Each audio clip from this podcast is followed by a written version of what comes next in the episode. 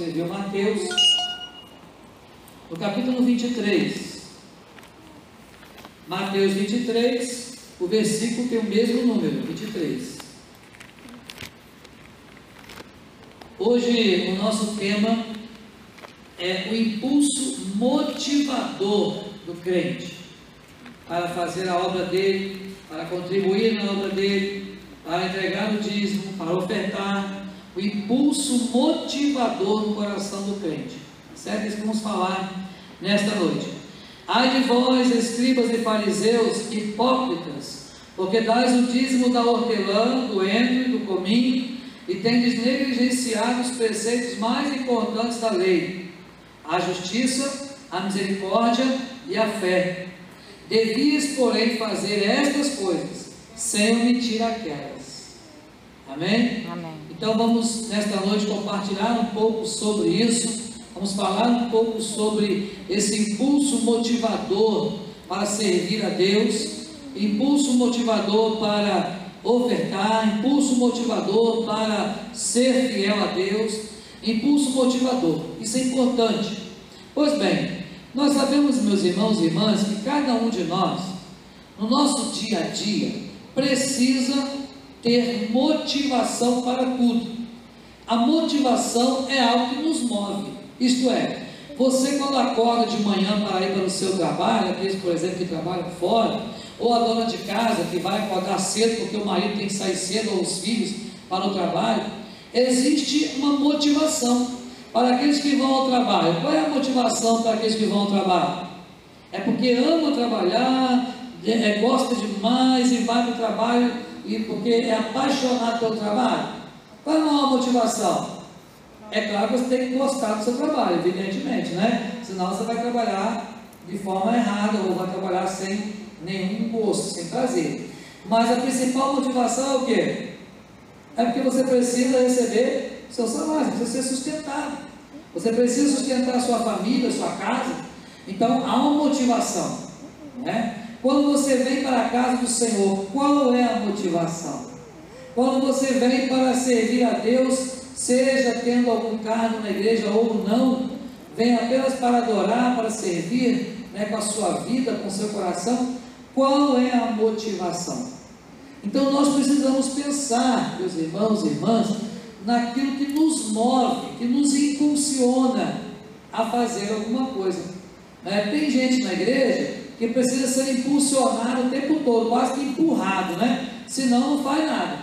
Já viu esse tipo de crente? Se você me empurrar, ele não vai. Mas se você der um empurrãozinho, é como se ele pegasse no tranco, igual o carro velho, né? Fica com a bateria ruim, um arranque ruim, mas depois que ele pega no tranco, se o motorista for bom, vai aonde quiser, porque é só não desligar o carro. Né? Então, muitas vezes, nós como cristãos, precisamos também desse impulso motivador. Precisamos de algo que nos impulsione a fazer a vontade do Senhor, sabe? Que nos impulsione a acordar de manhã, de madrugada para orar, que nos impulsione a ler a Bíblia. Nós precisamos sim de motivação para tudo. Então, nós não estamos aqui querendo fazer palestra motivacional, não é esse o propósito, pelo contrário, é mostrar para nós, através das Escrituras, que todos nós precisamos de algum tipo de motivação para tudo que nós fazemos na nossa vida. Quando você vai casar, você tem que ter motivação para casar. É porque você está amando, está apaixonado. É. Então tudo tem motivação. Na nossa vida não há nada que nós façamos que não tenha algum tipo de motivação. Se você não tem motivação, você não faz. Você não faz. Ah, vou ter um feriado, tenho que viajar. Ah, não, mas eu não estou com vontade. Você não vai. Agora, não, poxa vida, acho que vai fazer sol, a, a, a previsão do tempo deu sol para todos os dias onde a gente está querendo ir, ah, então nós vamos. É a motivação. Então, tudo na nossa vida gira em torno da motivação. O crente precisa de motivação. Mas aí, a gente vai para a palavra de Deus e vê que a principal motivação para o crente, para ele fazer a obra de Deus, para ele ser fiel a Deus em todas as áreas da sua vida, é na verdade o fato que o seu nome está escrito aonde? No livro da vida. Temos salvação. A salvação precisa ser o nosso maior impulso motivador para tudo que nós fazemos para Deus. Porque se nós não tivermos isso em mente de que eu fui salvo, mesmo sem merecer nada, e que eu fui salvo, fui escolhido, mesmo sendo pecador, e que Deus me amou de uma forma muito intensa e tem me amado. Se eu não entender tudo isso, eu não tenho motivação nenhuma para servir a Deus.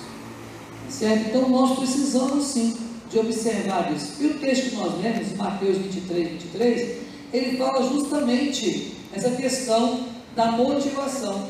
A motivação do fariseu de ofertar a Deus, de servir o templo, né, de fazer, prestar até um culto, ainda que fosse de maneira somente religiosa, a motivação deles não era adorar a Deus pela salvação que eles haviam adquirido, ou se é que haviam adquirido, mas a intenção deles era aparecer. O fariseu, ele queria fazer o quê? Ele queria mostrar que ele podia, que ele sabia, que ele tinha, que ele fazia melhor. Né? Eu não sei se os irmãos já, já viram isso, mas, por exemplo, nós temos os gasofiláceos, nós não está aqui a mostra, mas o gasofiláceo, né, hoje em dia, ele tem um rasguinho fininho, né? Tem gente que vem depositar o envelope de e nem, nem, nem passa. O povo parece que faz um negócio meio né, a conta gota, e aí, às vezes, o envelope, dependendo do crente, não passa ali o envelope, não, o negócio agarra ali e tal. Mas sabe como é que era o gasofilácio no tempo lá dos fariseus? Ele era um móvel maior, geralmente um móvel mais ou menos de um metro de altura, e a boca era enorme, a boca era grande, e dentro do gasofilácio tinha uma escadinha feita de madeira, dentro dele, até o fundo. Sabe para quê? Porque o fariseu queria aparecer. Quanto mais barulho fizesse as moedas que colocaram lá, mais a oferta foi maior. Então, mais aquele fariseu, ele, ele apareceria. Ah, aquele lá, olha, a oferta dele foi, olha, ele é fiel mesmo. Né? Então o cidadão ia lá com um, um saco cheio de moeda entornada no gasofilácio. Imagina o barulho que não fazia dentro do templo. Aí Jesus pega e fala assim, mas aquela viúva pobre, ela foi lá e depositou o quê? Apenas duas moedinhas. Imagina o barulho que fez só nada, não fez nem barulho direito. E aí eles achavam, ah, eu sou melhor. O fariseu, quando orava, como é que ele orava? Em pé na sinagoga, Senhor, não sou como esse publicano. Não era assim? Então, nós observamos que a motivação errada faz com que nós deixemos de realmente adorar a Deus com sinceridade, e a motivação errada para adorar a Deus faz com que Deus não nos ouça não aceite a nossa adoração. Deus só vai aceitar a nossa adoração, só vai aceitar a nossa oferta. Né? Estou falando de oferta é, de entrega, não de oferta financeira, monetária, mas Deus só aceita a nossa oferta de gratidão, nosso louvor, nossa adoração, quando nós fazemos com a motivação correta. Então, a Bíblia diz o que? Se você vai ofertar, a mão direita não deve saber o que a mão esquerda fez. Ó, não precisa. Por quê? Porque aquilo que você faz, só você e Deus precisa saber. Então, meus irmãos, o mais importante, sabe, não, é, é pensar que esse impulso motivador, ele não nos isenta de cumprir o que é menos importante. Então, se você tiver uma escala de valores, o que é mais importante na igreja e o que, é menos importante na igreja, ambos são igualmente importantes. Não há uma escala dentro do serviço cristão de algo mais importante ou menos importante. Não há, por exemplo, uma escala no corpo de Cristo, que somos nós, igreja, de qual membro do corpo é mais importante ou menos importante. Por quê? Porque você pode achar, e, e o apóstolo Paulo tem um texto lá muito bom sobre isso, ele fala assim aos Coríntios: olha, você que diz assim, ó, porque não sou mão, não sou do corpo, porque não sou pé, não sou do corpo, tá? Na verdade, todos nós, membros desse corpo, onde Cristo é o cabeça, somos igualmente importantes para Deus. A prova disso é o exemplo do próprio corpo físico. Né? Dá uma topada de, na rua aí com seu dedinho mínimo do pé, de modo que arranque a sua unha, o que, que vai acontecer? Primeiro você vai dizer glória a Deus, né? Porque crente não xinga, né? Então você vai lá e, né, sentindo dor e tal, e vai dar um glória, não vai nada, claro não vai, ninguém faz isso, né? Mas você pelo menos vai xingar pelo menos você crente. Mas aí você está sentindo que dói. Ah, mas é só um dedinho, você tem mais nove. Mas faz parte do corpo, tem a sua importância. Se não tivesse, Deus não teria feito dessa forma. Então, meus irmãos e irmãs, quando nós pensamos nessa motivação, precisamos observar que Jesus, ele condena a hipocrisia dos fariseus. No texto que nós lemos, observe, ai de vós, escribas e fariseus, hipócritas, olha só, hipócritas, por quê? Porque eles davam o dízimo, doendo, hortelando, cominho e tal, mas negligenciava o que era mais importante. Então, o que Deus está falando para nós aqui nesta noite? Que o mais importante fator motivador não é se você vai aparecer ou não, mas se Deus vai aceitar ou não a sua oferta de gratidão, o seu culto. Lembra que o apóstolo Paulo fala que devemos ofertar a Deus um culto o quê? Racional. O que é um culto racional? É apresentar o nosso corpo, o sacrifício vivo, santo e agradável a Deus. E aí vem a pergunta: será que nós temos agradado a Deus em tudo? Porque Jesus ele é enfático em dizer o seguinte: olha, estas coisas, porém, devias fazer, sem omitir aquelas. O que, que Jesus está falando aqui? Está falando que não é importante entregar o dízimo, que não é importante ofertar? Não. Está dizendo que ele tinha que praticar a justiça, tinha que amar a misericórdia, tinha que ter fé, mas não podia se esquecer daquilo outro que era o quê? Que era também a parte financeira da igreja, que é importante. Então o que Deus está falando aqui? Que tudo na igreja é importante, mas o mais importante é como você vem para adorar a Deus. Qual é o seu fator motivador? O motivo né, é mais importante do que a própria oferta. Entende? O motivo é mais importante que a própria oferta. Por isso que a palavra de Deus diz assim: olha, quando você vem ofertar ao Senhor, mas você sabe que o irmão tem algo contra você, você deve fazer o quê? Deixa a oferta no altar, vai até ele, não é isso? Reconcilia-te com ele, aí depois vem e entrega a sua oferta. Né? Aí esse entregar da oferta pode ser a oferta né, monetária, pode ser também o seu louvor, a sua adoração, porque irmãos, tem muita gente que levanta mãos, né, mas até louvam com os lábios, mas o coração está distante de Deus.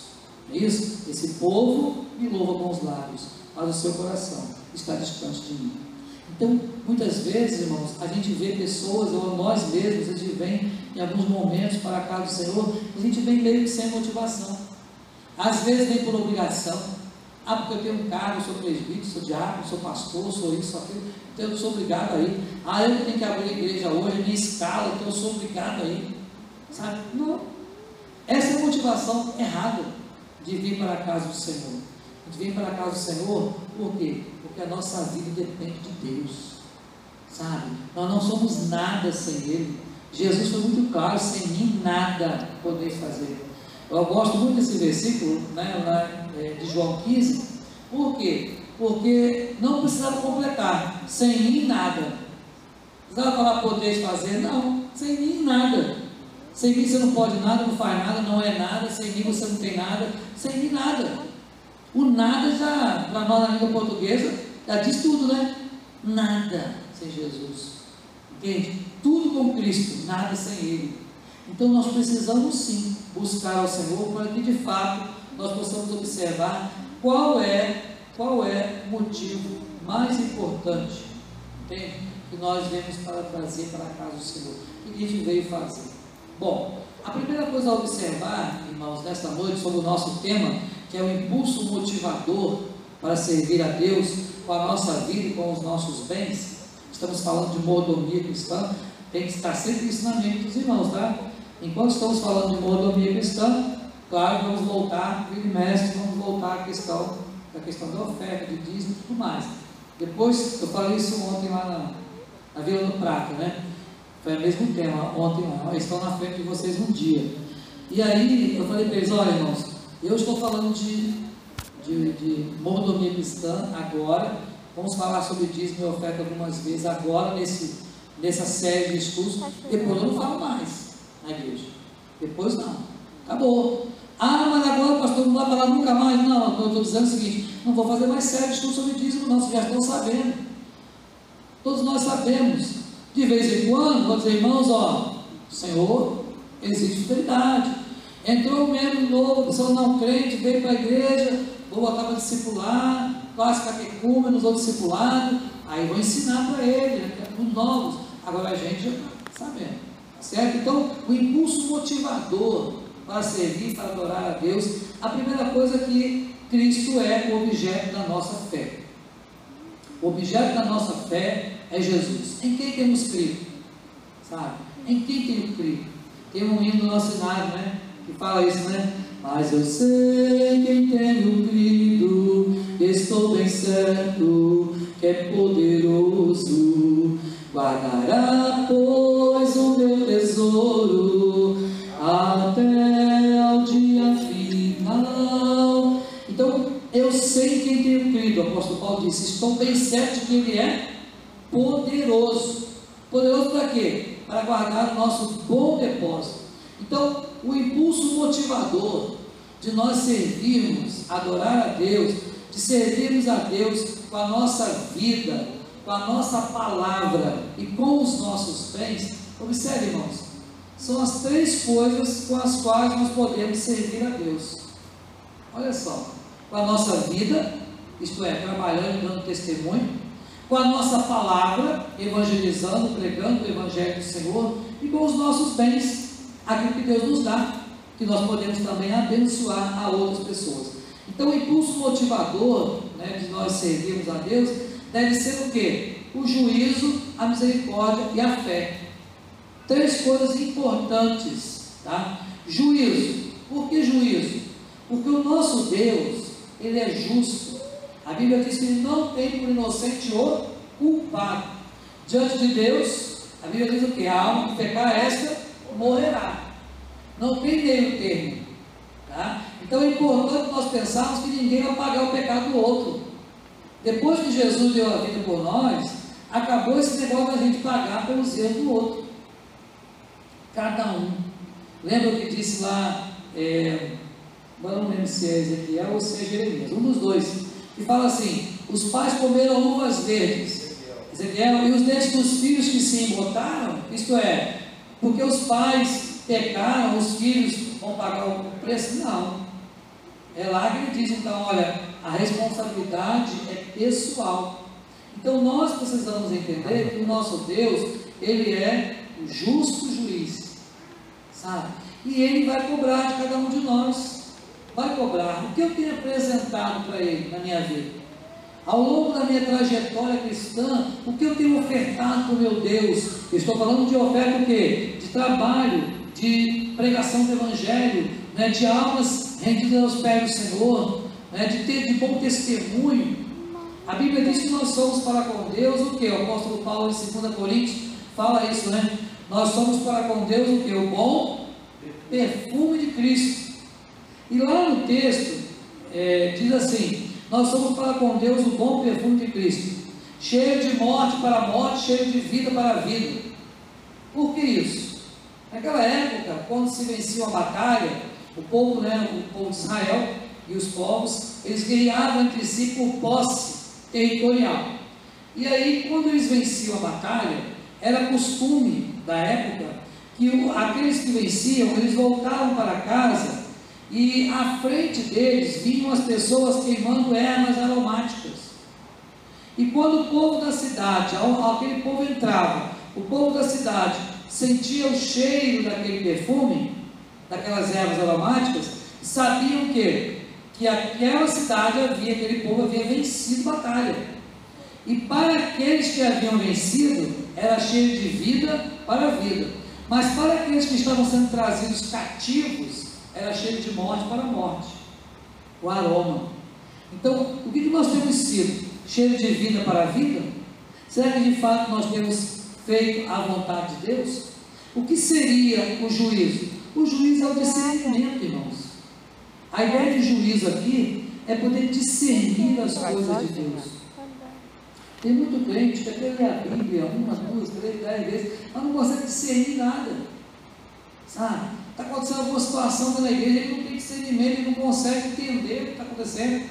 Deus está falando e ele também não está entendendo, está ali alienado. Então é preciso esse juízo, isto é, o discernimento. Mas esse discernimento tem critério. Qual é o critério para o discernimento? É a palavra de Deus. Fazer como os crentes de Bereia. Os crentes de Bereia, aquilo que eles não entendiam, o que eles faziam? Iam lá para as escrituras, ó, consultar. Não pode, ah, porque o pastor falou está certo. Não, vai consultar, irmão. Entende? Ah, porque o pregador da noite falou isso, isso, isso. Ah, então está certo. Não, pode ser de errado. Por que não? Então é preciso que nós tenhamos a condição do discernimento. E o discernimento vem a critério da verdade. Que verdade? A palavra do nosso Deus. Observe que a Bíblia diz que tem que ser através da justiça e retidão procedentes da verdade. Justiça e retidão procedentes da verdade. Então, nós precisamos sim entender que Cristo é o objeto da nossa fé. Então, ter o juízo é submeter-se ao julgamento de Deus, não do próximo, não do irmão. Tem gente, né, que, assim como Jesus falou, que fica olhando o cisquinho no olho do vizinho, né, do irmão, mas esquece que às vezes está com uma trave muito grande diante dos seus próprios olhos. Precisamos observar é dentro de nós mesmos, submeter cada um de nós mesmos ao julgamento do próprio Deus. Então, misericórdia é a compaixão que avança sobre o terreno do juízo, sobre o juízo. Então, o que, que você vai fazer? Tem que ter o discernimento para usar a misericórdia com as pessoas. E aí, vamos nos lembrar que o próprio Deus falou assim: ó, terei misericórdia de quem me aprover ter misericórdia compadecer-me de quem me aprouver ter compaixão. Então, na verdade, o nosso Deus, Ele tem misericórdia de nós. A Bíblia diz que essa misericórdia é a causa de nós não sermos consumidos, não é? Mas nós também podemos exercer a misericórdia, tá certo? A misericórdia é um atributo comunicável de Deus. Lembra que eu falei sobre isso aqui? Eu não falei? A diferença entre atributos comunicáveis e incomunicáveis? Falei? Quem é? Ou não estava aqui não, né, irmão? Não? Só estava aqui, mano, quando eu falei? Então eu vou repetir, né? Que é bom para a gente fixar. Nós sabemos o que é atributo de Deus. Vamos pensar então na palavra atributo. Se você fosse pensar, por exemplo, no atributo é, da Helena, né? o que você poderia dizer uma qualidade dela? Risonha, meiga, né? são atributos. Então, atributos são qualidades inerentes ao ser de cada um. Tá certo? Então, por exemplo, eu tenho olhos azuis, né? Então, vendo. então, na verdade, são atributos. Você tem ah, o cabelo é castanho, o cabelo é loiro, o cabelo é branco, os cor dos olhos, ah, há características também que podem ser físicas, características que podem ser é, emocionais, características que podem ser da personalidade. Isso tudo são considerados atributos, tá certo? E quando nós falamos de atributos de Deus, são aquelas coisas que fazem parte do ser de Deus, o que Deus é ou o que Deus tem, entende? E aí, alguns atributos, Deus permite que nós tenhamos também. Isto é, Ele comunica para nós, Ele nos dá. A ideia de atributos comunicáveis são atributos que Deus também nos dá eu posso ter, porque Deus vai me dar, Ele pode me dar. Então são atributos que Deus é ou tem, mas que eu também posso ser ou ter, quando Ele me der. Agora, atributos incomunicáveis são aqueles que Deus não comunica, Ele não nos dá, só Ele é, ou só Ele tem. Entende? Então, vamos dar exemplos? Por exemplo, Deus é eterno. Né? Nós podemos ser eternos? Alguém é eterno aqui? Eu gosto desse atributo especificamente porque eu gosto de falar uma coisa que talvez vocês nunca pensaram. Né? Não vale a Liliane, então ela está careca de ouvir isso. Mas ser eterno aí, no caso, quem é salvo, ele vai viver eternamente. Mas é a mesma coisa que ser eterno? Eterno não tem início nem fim. Isso. Um início. Exatamente. Uma característica para que algo seja eterno é não ter sido gerado, não ter sido criado, não ter um início. E nós tivemos um início, não é verdade? Aí você para pensar assim, mas e a nossa alma? Ela é eterna? Lembre-se que nós somos dicotomistas, né? A maioria da igreja presbiteriana é dicotomista. O que, é isso? É que nós cremos que o homem ele tem corpo e alma, ou corpo e espírito. Para nós presbiterianos, alma e espírito é a mesma coisa. Tá certo? Porque se você encontrar na Bíblia como discernir uma da outra, porque ele vai falar assim, olha, o corpo volta para o pó, isso, e o espírito volta para Deus, e a alma? Vai ficar vagando, vai virar uma penada? Entende? Então não há como você explicar isso. Então nós, a maioria dos pastores e a nossa confissão de fé, ela é dicotomista. Muito bem. Então, a nossa alma, então, ela seria eterna? O que vocês acham? Partindo desse princípio que o irmão acabou de falar ali para nós. Eu ouvi vocês, irmão. Vamos lá. O que vocês acham? Eu acredito que não, porque no início fala que foi feito alma de bem. Isso aí, exatamente esse texto, e aí essa explicação mesmo.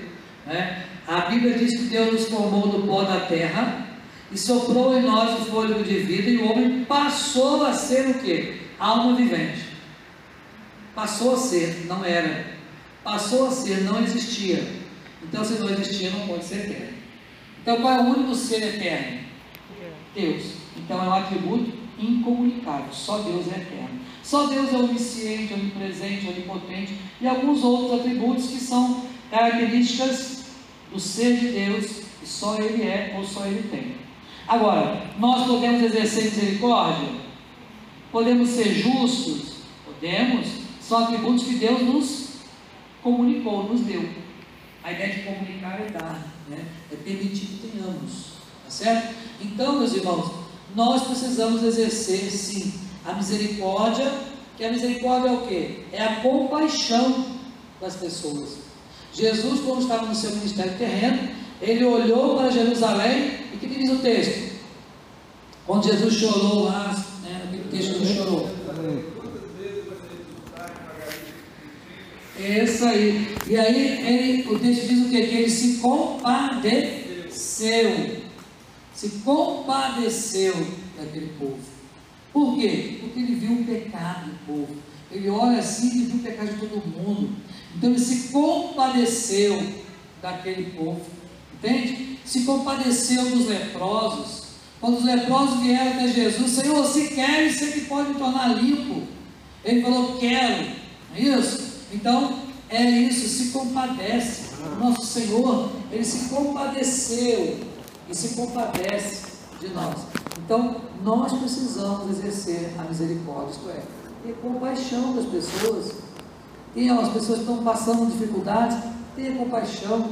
Se você pode ajudar, por que não ajudar? Entender? Claro que hoje em dia isso é muito relativo, porque as pessoas estão também explorando né, a, a compaixão dos outros, né? Aos exploradores da misericórdia alheia, não é? Então temos que também estar é, sempre discernindo isso. Mas é por isso que tem que ter o juízo atrelado à misericórdia. Por quê? Porque você vai poder julgar se aquilo realmente é necessário, se não é, se aquilo é correto, se não é. Então você vai fazer desta forma. É a virtude de quem não pergunta pelos seus próprios direitos, senão pela necessidade do próximo. É sentir a dor de quem sofre, como se fosse a sua própria dor. Isso é misericórdia. Assim que Jesus agia. E Deus nos deu condições de agir assim também. Talvez nem todos ajam desta forma, né, mas esse é o ideal de Deus para cada um de nós, tá certo? Então, observe: é, não é ficar esperando né, a coisa acontecer, é você tomar atitude. Existe uma coisa hoje em dia, na maioria das empresas, quando vocês vão procurar emprego, já se faz essa pergunta na hora das entrevistas: se você é proativo. Né? A proatividade é algo que tem sido cobrado nas empresas. O que é isso, né?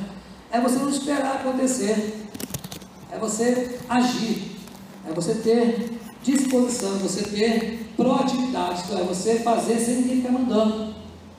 E às vezes na igreja fica toda hora, né? irmão, pode fazer aqui, alguém quer fazer aquilo outro, alguém pode, sabe? Ao invés de a gente se oferecer para o trabalho, ó oh, pastor, o que tem que fazer na igreja aí?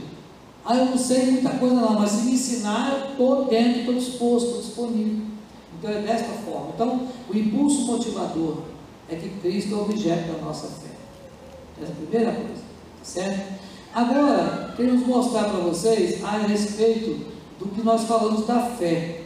A fé, você sabe, não, não quero aquele texto pronto, né, lá de Paulo, não, né? Que é o firme fundamento das coisas. Não, esse não, não quero. Mas o que, é fé? Sabemos que fé é o que? Dom de Deus. É isso? Dom de Deus. Agora, dom de Deus para quê? Para que, que serve? Você já reparou, ou vocês repararam, que as pessoas falam de fé e, e banalizaram muito esta expressão, esta palavra, sabe? Por exemplo, as pessoas falam que tem fé nas pessoas. Ah, eu tenho fé que você vai passar naquele concurso. Ah, eu tenho fé que você vai ser bem sucedido. Ah, eu tenho fé que você vai ser curado. Ah, eu tenho fé. Você acha que isso é fé? O que, que vocês acham? Que é fé? Isso. Crer confiança. É diferente. Vou explicar para vocês. A fé, gente, só existe fé. A, a palavra usada para fé no Novo Testamento é pistis. Esta palavra foi usada apenas para a fé salvadora, fé salvífica. A fé é aquilo que é um dom de Deus, que Deus projeta isso na nossa mente através do Espírito Santo, coloca essa fé no nosso coração. Né? Quando eu falo coração, estou falando né, de mente, porque o coração é só um órgão, um músculo, né? Mas estamos falando de onde vêm as nossas emoções. Então, Deus põe fé no nosso coração através do Espírito Santo e o homem passa a crer. Então, o crer é o exercício humano da fé. Tá certo? Fé é dom de Deus. Ninguém pode dizer Senhor, Senhor, se o Espírito Santo não o convencer. Isto é, se não colocar fé no seu coração. Por isso que a gente vê muitos pregadores, principalmente de rede televisão, exibindo a sua fé. E isso contraria o princípio, que a Sim. fé vem de ouvir e ouvir a palavra de Deus. Para que ninguém se glorie, porque não é dele. E outra coisa, é, eles, eles usam a fé para outras coisas que na verdade Deus não usou. A fé ela é utilizada, foi utilizada por Deus, é um dom de Deus, para a salvação do perdido. Entende? Ah, mas eu tenho fé que vou viajar amanhã. Eu tenho fé que não, irmão. Olha, eu creio que Deus vai me proteger. Por que, que eu creio que Deus vai fazer? Porque Deus um dia me salvou. Então eu vou exercer o crer. Agora, você pode, o crer também pode ser fora da questão da fé. Você pode crer de acreditar, de assentimento intelectual de um mero assentimento intelectual. Vou explicar. Ah, eu acredito que o irmão realmente é uma pessoa honesta. É o crer de acreditar. Tá certo? Ah, eu, eu acredito que o irmão tem capacidade, que é irmão, que você tem capacidade de fazer esse ou aquele ou aquela outra atividade. Esse é um, é um assentimento intelectual. Eu acredito. Entende? Não tem a ver com fé. Porque fé é para salvação. Tá certo? Uma vez que você foi salvo, por intermédio da fé, você então foi habilitado a crer em Jesus para a salvação. Entende? Então a fé é como se você estivesse recebendo a sua carteira de habilitação, né? a sua CNH, para poder crer que Jesus é o Cristo, o Filho de Deus. E se não tiver fé, você não vai crer. Fé salvadora, né? Fé salvadora. A fé salvadora. Tá certo? Agora, ah, pastor, mas então como é que eu vou fazer com relação que a gente está acostumado a falar de fé? É, ah, eu tenho fé que Deus vai curar, eu tenho fé que Deus vai salvar, eu tenho fé que Deus. Tá? Essa é a questão que nós usamos naturalmente. Você não está pecando por falar dessa forma. Desde que você sempre entenda que você está falando que eu creio que Deus pode. Eu creio. Por que, que você crê? Porque um dia o Espírito Santo colocou fé salvadora no seu coração. E depois que você está salvo, você está habilitado a crer naquilo que Deus é capaz de fazer, naquilo que Deus tem feito e pode fazer por você. Então você vai crer. Uma coisa que eu quero chamar a atenção disso aí é que Jesus falou assim: olha, tudo aquilo que pedires ao Pai com fé, crendo, não, não, com fé, crendo, recebereis. Por que Jesus usa as duas expressões, com fé, crendo? Porque a fé você precisa ter que é dom de Deus, para receber as bênçãos de Deus, e crer que é o exercício desta fé, que isso é humano. Está certo? Deus não crê, é só o homem que crê. Entende? Então Deus, tudo que você pedir ao Pai, Jesus falou, com fé, crendo, recebereis. Então a gente precisa ter a fé, que é dom de Deus, e exercer essa fé crendo que Deus pode todas as coisas e que nada foge do controle soberano de Deus. Muito bem, agora para finalizar, em relação ao impulso motivador, já falamos, né? Cristo é objeto da fé, através do juízo, da misericórdia e da fé. Isso é o que nós precisamos para nos motivar a fazer alguma coisa. E como nós estamos falando de mordomia, também aqui está falando do impulso motivador com relação ao dízimo. Tá? Então, qual é o impulso motivador para o dízimo? É uma barganha? Aí eu vou dar que eu vou receber mais. Você se lembra do que aconteceu lá com o povo de, Roma, os crentes de Roma, que achavam que aonde abundou o pecado, superabundou a graça. Então eu vou pecar mais para que a graça seja maior ainda. Aí Paulo falou o que? Ó, negativo. Não pode usar a liberdade que vocês têm para dar ocasião ao pecado. Vocês já foram libertos. Então, tem esse negócio que ah, eu vou agora pecar mais ainda. Vocês já foram libertos. Da mesma forma, tem por aí afora muita gente dizendo as questões, você tem que dar para você receber. Né? Fazendo uma troca com Deus, uma barganha com Deus. Deus não emprestou nada para ninguém, você não está pagando nada para Deus, né? você não está devendo nada para Deus. Porque o que Deus faz por nós é por amor, assim como os pais fazem para os filhos, né? Ou você vai começar a fazer conta agora, meu filho está me devendo já 200 reais, 300, 500. Imagina, se fosse fazer conta de quantos filhos devem para a gente, quanto a gente gasta com o filho, até a idade que eles chegam à faculdade para trabalhar. Mas se o filho for pagar tudo que você faz por ele, né? e a gente não faz, por quê? Porque faz por amor. O nosso Deus também é assim. Então, a questão do dízimo aqui, o autor vai colocar o que ele não é. O que, que o dízimo não é? Tá? Primeiro, não é uma maneira da liderança da igreja ou da denominação pressionar para levantar dinheiro. Vale lembrar, meus irmãos, que no passado tá, não havia construção nenhuma que era feita com dinheiro de dízimo e ofertas em dinheiro. Não havia. Como é que foi feito o tempo de Salomão, por exemplo? Todo mundo levou o quê? Ouro, madeira, outro levou mais joia para ser derretido, outro levou. Todo mundo contribuiu com o que tinha, tá certo? Ah, mas eu não tinha nada, eu fui trabalhar. Então a verdade é que foi tudo contribuição. Ao longo da história, ah, os templos né, e as obras que eram construídas, todas foram com ofertas voluntárias das pessoas. Tá? Aí hoje em dia a gente mudou um pouco isso, porque as pessoas já não ofertam tanto como ofertavam, né, no sentido de doar coisas, tá certo? A gente acabou trocando isso, agora você. Há, há crente que quando entrega o dízimo fala assim, ah, está queimada a lâmpada. Aí não está usando o meu dízimo direito. Mas peraí, é seu ou é do Senhor? Precisamos pensar nisso. Não é do Senhor? Tudo vem de ti e das tuas mãos te damos.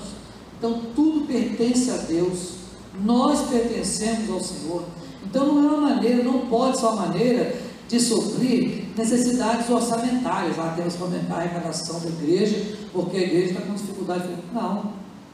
Se nós não cremos que é Deus quem vai suprir todas as nossas necessidades em glória, então nós estamos fazendo tudo errado. Entende? Qual é o nosso papel na igreja como crentes? É orar, é pregar o Evangelho, é discipular pessoas, é fazer discípulos de todas as nações, é trazer né, é, a unção de Deus para dentro da igreja nesse sentido da comunhão. Agora, quem acrescenta dia a dia os que vão sendo salvos? É o Senhor. É o Senhor. a principal coisa que faz a igreja crescer é chama-se comunhão, coinonia. Se você olhar a luz de Atos 2, a luz de Atos 2, você vai ver que comunhão, a coinonia da igreja, eles tinham tudo em comum. Aí, uma pergunta retórica para a gente poder só pensar, né? Será que nós temos tido tudo em comum nos dias de hoje? Será que a igreja hoje tem tudo em comum? Ao ponto de repartir, ao ponto de não haver necessidade, ao ponto de tomar suas refeições com alegria e singeleza de coração. E eu quero contar uma história para vocês rapidamente. Antigamente, quando eu era criança, não faz muito tempo isso, é, nós lá em casa, minha mãe, sabe que pobre só tinha aquela, aquele, aquela refeição especial, era que dia? Domingo, não é isso? Refeição especial na casa do pobre é domingo. O resto da semana é o trivial, né? E aí, sempre era assim, domingo tinha aquelas coisas especiais, a gente esperava o domingo, né? Porque aí ia ter uma, uma maionese diferente, ia ter um negócio, um prato diferente e tal. Muito bem, mas ela fazia, e fazia mais, porque ela levava uma bandeja para a vizinha, cheia do que ela fazia de bom.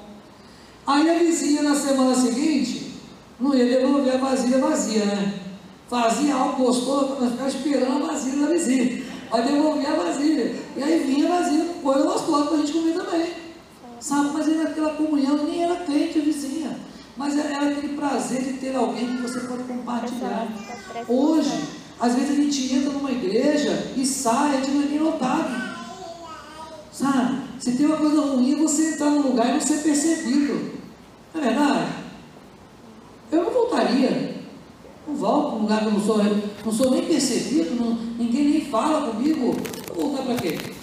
Agora, quando você é recebido, quando você é querido, quando você está no meio, você tem vontade de estar no meio daquele povo. Então, a comunhão é de fato um fator motivador para o crescimento da igreja. Então, realmente a questão do dízimo não é simplesmente ah, porque eu tenho que fazer orçamento. Não. Eu tenho que crer que Deus é o sustentador da obra, sabe? E é Ele que vai tocar nos corações, seja de um, de outro, até do ímpio. Né? Quantas vezes a igreja, eu tenho certeza que aqui a igreja deve ter experiências como essa, talvez os proibidos, não vou deixar nem falar, porque são muitos, mas certamente tem experiência de pessoas ímpias, talvez que ofertaram na igreja alguma porque Deus tocou no coração lá e pronto. Então é Deus quem supre. Outra coisa, o dízimo não é uma contribuição para cumprir uma exigência legal. Ah, porque a Bíblia diz que tem que fazer, então eu faço, mas eu faço obrigado, contrariado. Não, não adianta nada. Aí vira o legalismo dos fariseus que Jesus condenou. Sabe? Está fazendo uma coisa, mas esquece das outras. De que adianta eu ser fiel numa coisa e não ser fiel na outra? A Bíblia diz que se eu escorregar numa vírgula ou um ponto da lei, eu sou devedor de toda a lei. Então, eu tenho que procurar fazer, é, ter um equilíbrio. É, um equilíbrio em quê? No serviço ao Senhor. Servir a Deus com a minha vida, com as minhas palavras, com os meus bens e, é claro, é, servir a Deus em adoração. Tudo que nós temos pertence ao Senhor. Então, é um ato de amor o ser dizimista, não é comércio. Tem gente que acha que é comércio. Entendeu? Ah, eu vou lá porque Deus vai me dar em dobro. Sabe? Não, não é comércio. É Deus abençoando sua vida e ponto. Sabe? Não é um meio de um crente barganhar, sabe? Para que outros testemunhem de Cristo em seu lugar. Ah, eu já faço isso, já entrego meu dízimo, não precisa fazer mais nada. Tem gente que é assim também, né? Ah, eu já dou oferta, eu não preciso ficar preocupado aí de ir atrás de evangelizar, não. Tem outras pessoas para fazer lá. Ah, para pregar, tem o pastor para pregar, tem os presbíteros. Já faço muito da, da minha oferta, entregar o meu dízimo. Então, não é um meio do crente ganhar, sabe? E achar que, ah, eu já faço isso, não preciso fazer mais nada. Muitos crentes pensam que por entregar o seu dízimo, estão desobrigados do evangelismo pessoal e da beneficência, de ajudar os outros. Mas não estão, não. Sabe? Não tem nada a ver a ajuda que você pode dar para outras pessoas daquilo que é do Senhor que eu disse, minha oferta. Nada a ver. Agora, ah, mas eu não posso ajudar os outros, a situação não está boa. Tudo bem, você não pode uma coisa. Agora, aquele que sabe que tem que fazer o bem e que pode fazer o bem não faz, nisso comete pecado, diz a palavra, tá certo? Outra coisa, não é um meio de subornar a justiça de Deus. Os fariseus estavam tentando isso, subornar a justiça de Deus. Ah, eu já entrego o dízimo, cominho, de tudo mais, né? Então eu não preciso mais exercer misericórdia, eu não preciso mais amar ninguém, eu posso só fazer isso, tá bom. Eu não posso subornar. Por quê? Porque o fato de eu ser fiel a Deus em todas as áreas da minha vida não nos isenta de viver padrões éticos firmados na palavra de Deus. Há padrões éticos que Deus estabeleceu e que eu não posso deixar de cumprir esses padrões. São padrões bíblicos e que se eu não cumprir, eu estou vivendo fora do, daquilo que Deus quer que eu viva. Tá? E por último, também o dízimo não é um luxo de quem tem demais, que está sobrando, né? Ah, eu entrego o dízimo que está sobrando. Tem gente que é assim, né? Não vai sobrar nunca. Porque se não for por fidelidade, por amor a Deus, amor à obra, vai sempre receber o salário no saco furado. E tem muito crente por aí recebendo salário no saco furado. Também, irmão, não há contradição entre o Velho Testamento e o Novo Testamento. Não há contradição, sabe? Toda a teologia do Novo Testamento vem da revelação que Deus fez no Antigo Testamento. Então eles se completam. A Bíblia explica a própria Bíblia. Sabe? Então nós precisamos entender isso. Faz parte da teologia reformada entender que você vai ter explicações na própria Escritura. Então agora temos duas perguntas apenas para você pensar, para a gente finalizar. Né? Qual tem sido o seu impulso motivador para servir a Deus? Com a sua vida, com a sua palavra e com os seus bens. Qual é o impulso motivador? O que, que te impulsiona?